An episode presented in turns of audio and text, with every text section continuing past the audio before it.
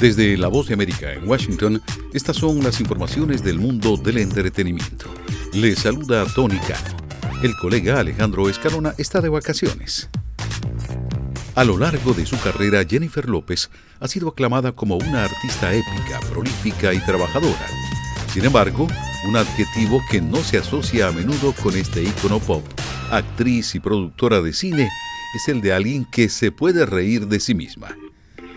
Mientras se prepara para lanzar su primer álbum de estudio en una década, López realiza una especie de mea culpa ficticia sobre sus relaciones románticas pasadas en This Is Me Now, A Love Story, que se estrenará en Prime Video este viernes junto con el lanzamiento del álbum. Live Nation también anunció que López se embarcará en una gira por más de 30 ciudades a partir del 26 de junio en Orlando, Florida.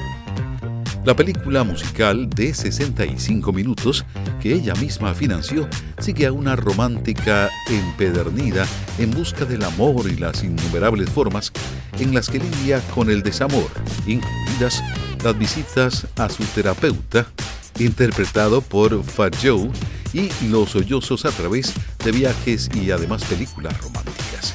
A la distancia, un consejo zodiacal repleto de estrellas, interpretado por Jane Fonda, Post Malone, Sofía Vergara y otros, ofrecen un comentario comprensivo, pero despiadadamente crítico sobre su desesperación por el amor. Los matrimonios fallidos. López, por cierto, va en su cuarto y las relaciones de rebote. Así lo destaca la agencia de noticias AP en un amplio informe. Sony Music demandó a cuatro empresas que participaron en la realización de la película biográfica de 2022, Whitney Houston, I Wanna Dance with Somebody, alegando que nunca pagaron por usar la música de la superestrella en la película. Sony Music señaló en la demanda ante un tribunal federal de California que se hizo pública este jueves que las empresas estaban infringiendo sus derechos de autor después de que no pagaron por sus licencias de 24 clásicos de Houston, entre ellos I Wanna Dance with Somebody, How Will I Know y además con I Will Always Love You. La compañía solicitó al menos 3,6 millones de dólares y una orden judicial para poner fin a la supuesta infracción.